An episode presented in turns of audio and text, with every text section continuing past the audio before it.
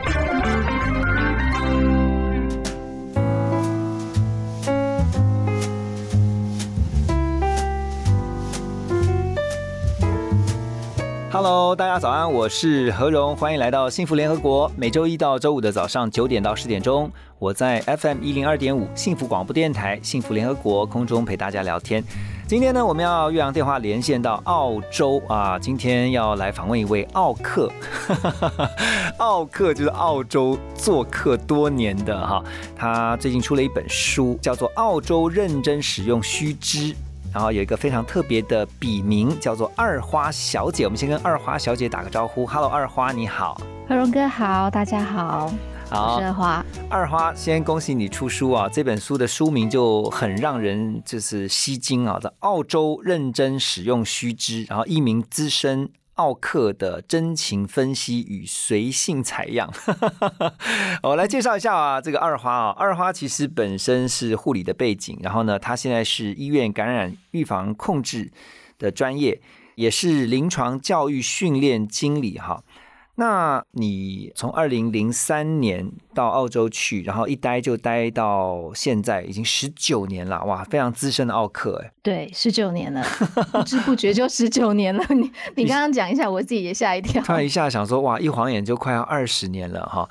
那我想先问一下哈，因为你是做这个感染控制的临床教育跟护理相关的、哦，因为大家很关注的是最新的新闻是说，澳洲目前在疫情的管控上面，纽西兰啦，它现在已经是放弃清零了。你先带我们来了解一下澳洲目前的这个疫情好不好？目前澳洲就是我们其实也是放弃清零，但是澳洲状况比较不一样的是，因为我们是分成不同的州跟领地，嗯所以比较吊诡的就是国家有国家的政策，但是每一个州可能又随着每一个州不同的情形，还有他们的决策会有不同的政策出来。嗯那我在的雪梨是新南威尔斯州，新南威尔斯州，我们今年大概五六月的时候又经历第二次是的，封城了，对，这样。对，但是在那个时候开始疫苗进来的量逐渐逐渐的足够之后，州政府就把目标放在提高疫苗的施打率，然后开始放弃清零。嗯所以，我们到今天为止，过去二十四小时还是每天大概都有一百到两百个病例。嗯哼可是疫苗施打率现在是我们州十六岁以上的人打完第一剂已经快要到百分之九十五，哦很高，然后嗯很高，打完第二剂的大概也有百分之九十二了。哇，那这样的话，整个完整接种率已经快要达成了哈。对，政府就是后来把这个政策的目标放在拼疫苗。你觉得你们现在的生活已经有恢复到以前的大概八九成了吗？现在几乎都有恢复了，嗯只是说，因为我们从开放封城的时候的附加条件就是，如果你要进到店里面，或者是你要在餐厅里面用餐，你就必须要有打两剂疫苗的证明才可以进去。哦，就是我们常常会听到什么疫苗护照哈，或者说这个打打疫苗的证明这样子，因为表示你是完整接种者。那二花小姐最近出的一本书《澳洲认真使用须知》啊，把她在澳洲生活跟工作将近二十年的这个经验。然后呢，完整啊，不藏私的跟大家分享，所以我想特别今天透过这样的时间呢，来让大家了解一下澳洲不同的文化哈。那二花小姐，请教一下哈，因为我看到你一开始的写在前面就是用一个 good day mate，这个发音有错吗呃，可以再加重一点 “good day”，他们有时候会？good day 哦，“good day”，“good day”。嗯，他们的发音真的很不一样哎，就是跟英美语系的这个国家，因为纽澳差不多，对不对？这是一是个比较不一样的英语发音。你你应该也是适应了蛮久了，是不是？我刚来的时候，很长都听不懂他们在说什么，嗯，慢慢就是抓到他们发音的那个规律之后，可以慢慢的猜。哎，怎么样抓他们的规律啊？呃，像他们 A 的音，他们会发比较扁，然后比较大这样啊啊啊的音。嗯，所以我在书里面有放一个例子，就是我第一次听到那个医生跟病人说：“你可以回家去死了。”我就很害怕，医生说 “You can go home to die”，然后我想说怎么这么这这么直，然后后来我才发现他是说 “today”，就是 “to die”。哎，这个如果是那个病患一听到之后，马上就心就凉了一半哈，你可以回家等死之类的。原来原来是如此，对，所以其实呃，你在一开始你自己写的序哈，也特别强调说，你希望让大家透过你的书去更了解澳洲人。然后你说这个澳洲人其实他们有一些特性，就像包括他们喜欢慢活、朴实，然后有点憨厚，这都是你多年来的观察，是吧？是，就是这一本书呢，我们啊编辑很用心把它分成五个 parts，那会从从小说到大，从比较外面的表象行为，然后再慢慢说到比较文化跟比较传统的部分。嗯，你说澳洲人是一个容易冲动也容易感动的民族啊？为什么会这样说？呃，他们在做很多事情方面，他们是一个很年轻的民族，是一个很年轻的国家。当然，就是以建国来说啦，以澳洲建国来说，算是很年轻，历史才一百多年，所以他们很敢冲，然后也很敢做，比较没有什么历史的包袱。嗯哼。可是澳洲人本身又是因为他们是以农牧矿业立国，嗯，所以有着那种农人的朴实、脚踏实地的朴实，内心其实是很传统的澳洲人，内心其实是很温暖，然后很诚实的。嗯哼，所以其实从他们的一些日常生活，你可以看到他们是不是一种比较乐天，然后因为也许是他们位处的位置，然后再加上说他们地大嘛。啊，但是人口其实没有那么多，对不对？是，澳洲的土地面积其实跟美国差不多大，是台湾的两百倍，可是它的人口跟台湾一样，两千三百万人。哇，那每一个人能够分到的土地，可是澳洲大部分的土地其实是那个沙漠吗？还是对气候不是很好，不能就是不适合人住的这个地方，人口多半都集中在那个大都市。大都市蛮多的，然后还有一些偏远地区，还有农人还是必须要在比较偏远的地方。嗯哼，问一下我们今天的来宾二花小姐，这个是你的心声吗？到澳洲有觉得脱胎换骨了吗？在澳洲，其实我自己到现在到目前为止也经过嗯几次迷路跟绕路，嗯，所以这首歌让我觉得说，很多当下我们以为过不去的那些失败啊、泪水跟不如意，会觉得好像走到这里就是终点了。可是再往下走，其实它是另一段旅途的起点。嗯，脱胎换骨，如果用我们现在话来说，可能可以说它是砍掉重练。哦，所以。对，就是觉得有的时候我们对失去的会觉得很可惜，然后很想要挽回。可是后来发现，其实要先失去才能得到。只要坚持往前走，陌路一样可以走成出路。对，我们刚私下聊的时候，哈，二花小姐告诉我说，当初是跟着先生，因为工作的关系，然后去澳洲，然后就定居下来，一待了就待了这个十九年了。那你会不会觉得每一年其实你发现的澳洲都很不一样？因为我觉得其实。这么久的观察，也会发现有很多东西，本来你以为的，后来发现，哎，又有一个新的观察跟变化，有有有这样的感觉吗？有有，而且我从澳洲从留学生做起，然后。变成职场新鲜人，然后慢慢可以变成说资历比较资深的，然后年纪也比较资深，嗯，又后来又当妈妈，然后也做过一阵子的家庭主妇，所以我在澳洲，我觉得我每一次换一个不同的身份、不同的角色，或者是工作形态，每一次都会让我重新认识一次澳洲，因为看到它不同的面相。嗯，不回想那时候你刚去澳洲，我相信因为到一个异国。其实要最需要调试的，就是要去 feeling 它的那个文化，因为有时候其实文化是很深远的哈，那个文化背景，有时候你会发现哇，这个我们常常听到 culture shock 文化冲击啊，或者说你要必须去赶快融入它的文化背景啊。你那时候有曾经觉得有什么很不适应的？到后来慢慢，现在我相信现在很多应该都已经适应，还是说现在有一些还是不适应？现在还是会，然后有时候碰到一些场景，就会发现，哎，这个是我以前没有经历过的，要再重新去了解。嗯，像我那个时候刚来的时候。甚至跟澳洲人讲话，我们同坐在一桌讲话，我有时候都会不太敢讲，因为我不太确定说我讲这个在他们的文化里面是不是适合的，是不是 appropriate 的。嗯哼，我觉得澳洲人其实很好相处，然后他们嗯有很多点都很容易，都很容易笑，所以其实要逗他们笑还蛮容易的。笑点算低了哦。笑点很低，你不管说什么，他们会觉得说啊哈哈，you are so funny。然后呢，可是他们是很真心的，他们就是真心的笑，嗯他不会是有人跟我说英 对英国人就觉得他是说 you are funny，可是其实内心是在酸你。哦，那所以你说一开始的时候，你不知道怎么去拿捏跟他们的相处。那后来你有没有嗯发现哪些 know how？、就是你要用什么方式去跟澳洲人相处？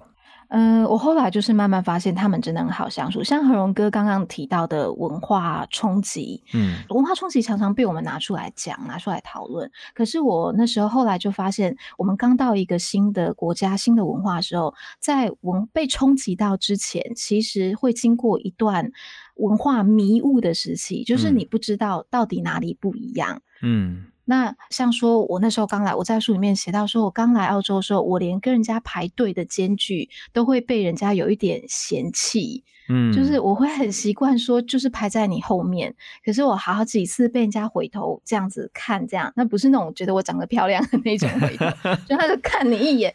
可是我就很小心，我就会稍微缩一下，想说我包包是不是弄到他，或者是撞到他，但是也没有。嗯那一直到就是嗯比较熟悉澳洲文化的朋友跟我说，你排队离人家太近了。那不然都要多远？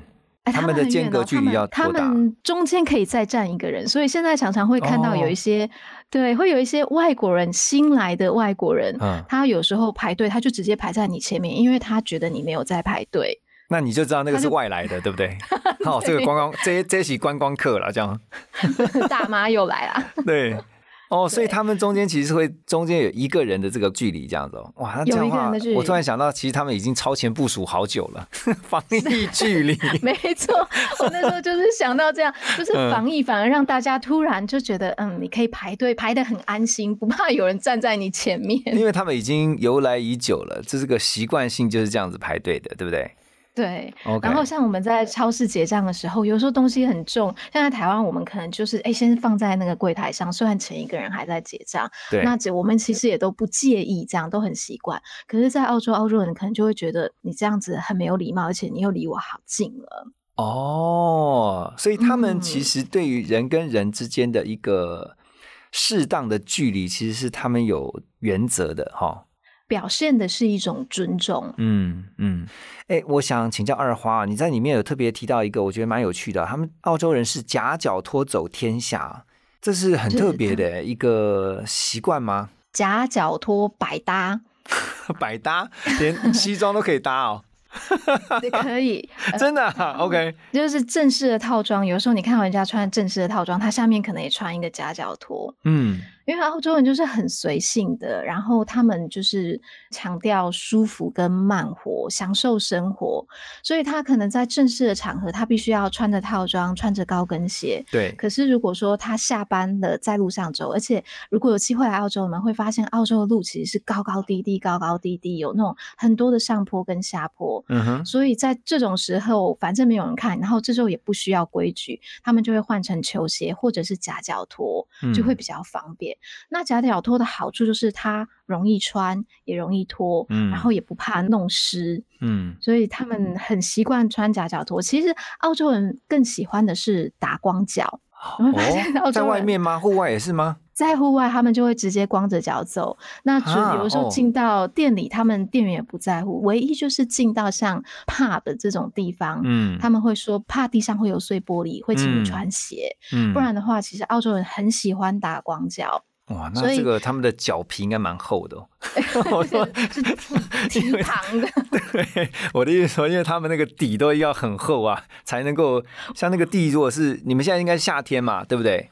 准备进入夏天，准备进入夏天嘛，因为你们是南半球，所以正好我们这边北半球是进到冬天，然后你们就是再进到夏天，所以嗯，现在平均会很热嘛？平均如果进到夏天以后，今年好像30反声音现象啊还没有热起来。那雪梨这边比较是温带，所以嗯大概上到三十几度的机会不多。嗯，哇，你刚刚讲到的雪梨啊，这次那个雪梨歌剧院的那个图像也出现在你的书的封面啊。讲到雪梨，就让人家很羡慕，就是因为雪梨每次都看那个跨年的第一道曙光，是这样子吧？哈，烟火迎迎接迎接每次迎接新的一年，你不是排在前面那个第一个的？是那所以最先你，已经看了十九年了，是不是？我就是 除了头一两年有去看，其他的都坐在家里看电视。OK，那不过那真的是很特别啦，哈，每一年其实都是呃，因为每一年大家都想说哦，看了雪梨歌剧院的那个烟火，哈，然后在澳洲你一待也就待了十九年了。你刚刚讲说夹脚托是凸显出他们这个很随性的个性，好，然后另外我看到你说他们其实对于工作跟生活他们会分得很清楚，对他们如果说去放假，他就觉得你要放假；如果你放假了还被工作找得到的话，这是天理不容的事情。嗯，哇，这个这么的分明哦，嗯，因为他们很在乎呃家庭时间跟自己的休息时间，所以其实澳洲的店都很早就关门了，嗯。他大概五点五点半就已经关门了，没有不能逛街的。啊，所以嗯，大家都回去休息了，是吧？对，因为、嗯、你想要享受家庭，人家开店的也想要享受家庭。所以你们都是在呃 weekend，就是周末的时候，就会特别注意跟家人的这种相处 family time 吗？那你们都会做什么？呃，就是出去踏青，像星期六、星期天的话，如果有家庭的小孩，那一定都是以运动为主，因为他们有很多运动的比赛嗯是在星期六跟星期天进行的。那大人也有大人的运动的项目，他们也嗯都是、很多都是在星期六、星期天进行。他们是不是常去看那个什么 rugby 的那个比赛？对啊，真的看不完，我真的不是很懂，可是他们就是很喜欢。有 rugby，、也有 Australian football，、嗯两个对我来说很相像，可是规则是有一点点不一样的。嗯嗯嗯，澳洲人也真的很喜欢运动哦，这个澳洲人非常喜欢，也非常喜欢看这个运动比赛。哎，在澳洲这么多年，你以前都会多久回来台湾一次？我们每年都回去，哦然后每年都会带孩子一起回去。嗯，然后前几年因为我奶奶比较老，所以我大概每四五个月就回去看她一次。哦，但是因为这两年疫情，哇，全部都停下来了嗯哈、一直到，所以我们很幸运是二零一九年，就是在疫情刚开始那时候，我们还全家一起回去过一次。哦，那你们回来的话，就是配合小孩的时间，就是比如说他们的暑假或寒假这样的，待比较久就是差不多。现在，对就是差不多十二月的时候，嗯哼，嗯哼。嗯，好啊，你的书里面其实提到了好多有趣的故事哈，但这个聊不完的，请大家直接去啊买这个澳洲认真使用须知哈，看这个详细的内谢容。但是你特别提到，我有两两个部分想问的时候，第一个就是说你看到了斑马线跟博爱座的使用，这个嗯让你觉得跟台湾很不一样的地方。斑马线在澳洲很奇妙的是，它的斑马线是在没有红绿灯的地方，嗯然后有红绿灯的地方，其实它就是画一个感觉像停车格的东西让你走过去。嗯，那斑马线是在比较常过马路，可是没有红绿灯的地方，所以只要行人靠近斑马线，车子就会自动停下来。那行人只要踏上斑马线，车子就要停下来让你走完。哇，那这个真的是要靠自律诶，这是民众的，尤其是开车驾驶人的这种自律诶。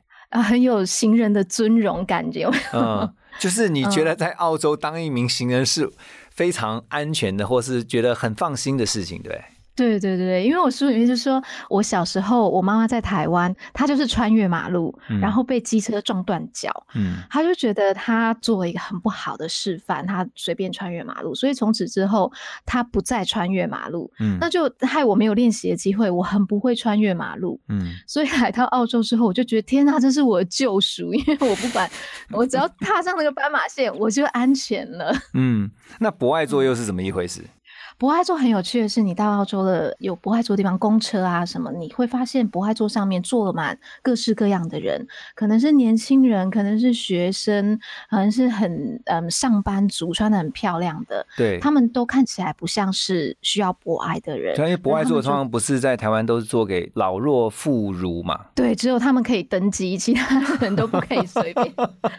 那澳洲的话是怎样？先坐，那坐了之后就不起来了吗？还是？做的时候，就是他们会觉得说，哎、这个爱心是有需要的时候再拿出来用，所以需要的人没来，哦。我就自己先省点力气。那如果有需要的人出现呢，他就会让他们就会起来。那哦我觉得澳洲人很可爱的地方，就是他们的那种博爱精神，不是只有在那一个画红色的座位上。嗯如果说刚好那个红色座位上都坐满人，然后又有需要让座的人上来的时候，通常如果是在公车上，公车司机他会主动就说这个人需要，请你们让一下，后面的人让一下。嗯，然后我还有碰过那种公车司机说，是就是没有人起来让的话，他就不开了，就等到有人起来让，这个人安稳的坐好之后，他才继续开。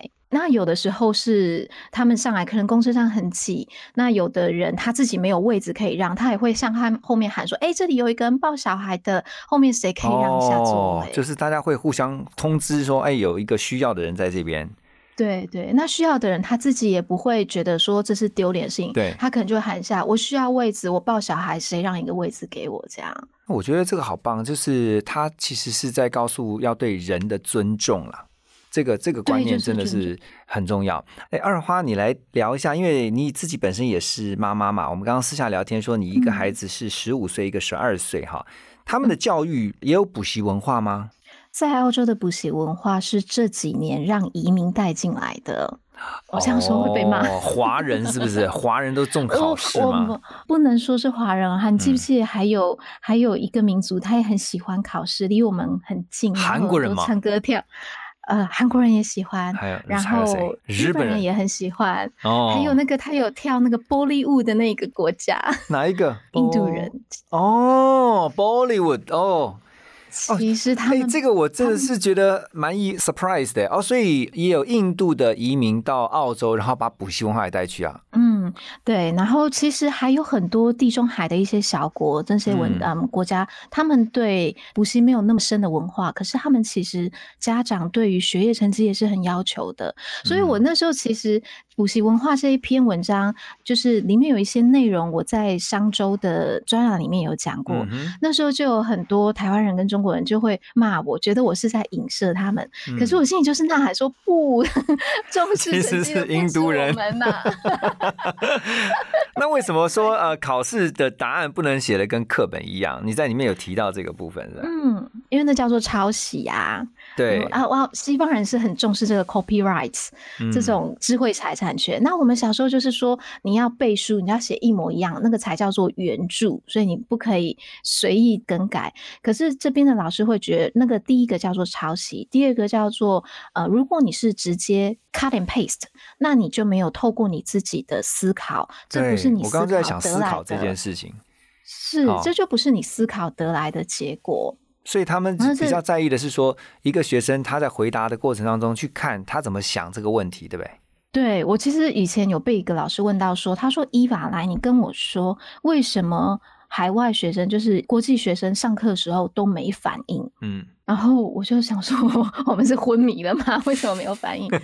然后，那后来我才发现，因为我们很习惯接收，我们老师在讲的时候，我们就是听，就是听，就是听。可能回家之后会思考，可是我们很少有那个练习是听，然后思考，嗯同时思考。嗯但是你思考之后，你可以问问题。所以外国学生很长，老师说他就问问题，他就问问题。嗯可是我们亚洲学生就比较少，因为我们比较缺少那个思考的练习。而且你在教育的这个篇章里面，你特别提到说没有作业的假期，这对孩子的学习来讲也是很棒。嗯，因为他就其实我们也知道作业，我们长大了就知道，以前小时候作业也没有帮助我们多少，都是暑假作业前、暑假开学前一天 前四天拼回来这样子，对对对。还要一边哭。在澳洲就是说，你放假，你如果是暑假也好，是寒假也好，你就是纯粹的放假，对不对？你就是好好去玩，回来这个再说就。延延伸到他们成人有没有放嗯假？你就是专心去放假，不要工作了。小时、小时候练习哦的，哎，这个就让我想到，我们常常听到这个西方的工作哲学哈，生活哲学就是 work hard, play hard，对不对？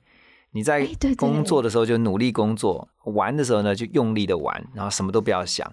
我最后想问的是啊，你在里面也想说澳洲人是极不环保的，为什么？我觉得就是他们资源太多了，所以他们嗯从小没有被教育说资源可能会用完，或者是垃圾场会买满。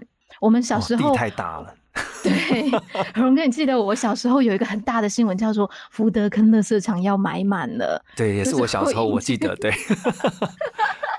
嗯，对。可是澳洲没有这种没有这种烦恼啊，所以他们不是说他们浪费诚信，而是从小就没有被教育说我我要珍惜，因为可能会用完，可能会乐色场买满这样，所以他们就大手大脚的用。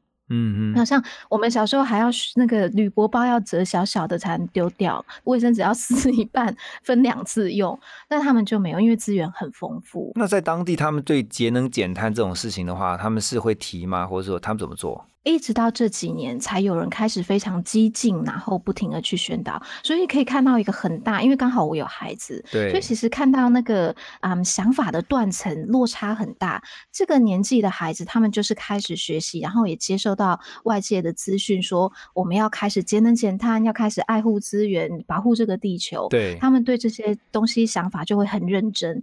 可是大概我这个年纪甚至以上，他们就是还是爱随便啦，就桌子撕了就抽五张。卫生纸把它擦干。不过我真的我也发现了，像这几年，你看像澳洲，呃，包括他们的媒体也是哈。我记得前一阵子才在讲说呢，大堡礁的那个保育问题，就是说在发展跟在生态的维护上面，其实他们也开始有一些自省。我觉得这是好事，因为这个尤其在最近的这个 COP 二十六峰会啊，气候峰会结束之后，全球都重视到说一起要来做。为地球尽一份心力哈，不然的话，这个地球就这么一个哈，那所以一定要好好的来保护跟爱惜它。最后想问二花小姐，因为你这本书《澳洲认真使用须知》，其实让大家能够更了解澳洲。如果去澳洲那边，不管是工作或者是将来想要去生活啊定居的话，你会有什么样的建议呢？简单的告诉大家一下好吗？要记得看这一本书，就是这本书一定要先翻啦，对啊，但是要有没有什么心理准备？我觉得就是张开眼睛，然后看看别人的心态跟做法。澳洲人就是很享受人生，然后就是放轻松，看看说我们，因为我们常常会到一个地方是想要放松一点，可是如果我们带着一样的习惯跟焦距去看的话，我们就会觉得其实玩完之后更累，并没有看到不一样的东西。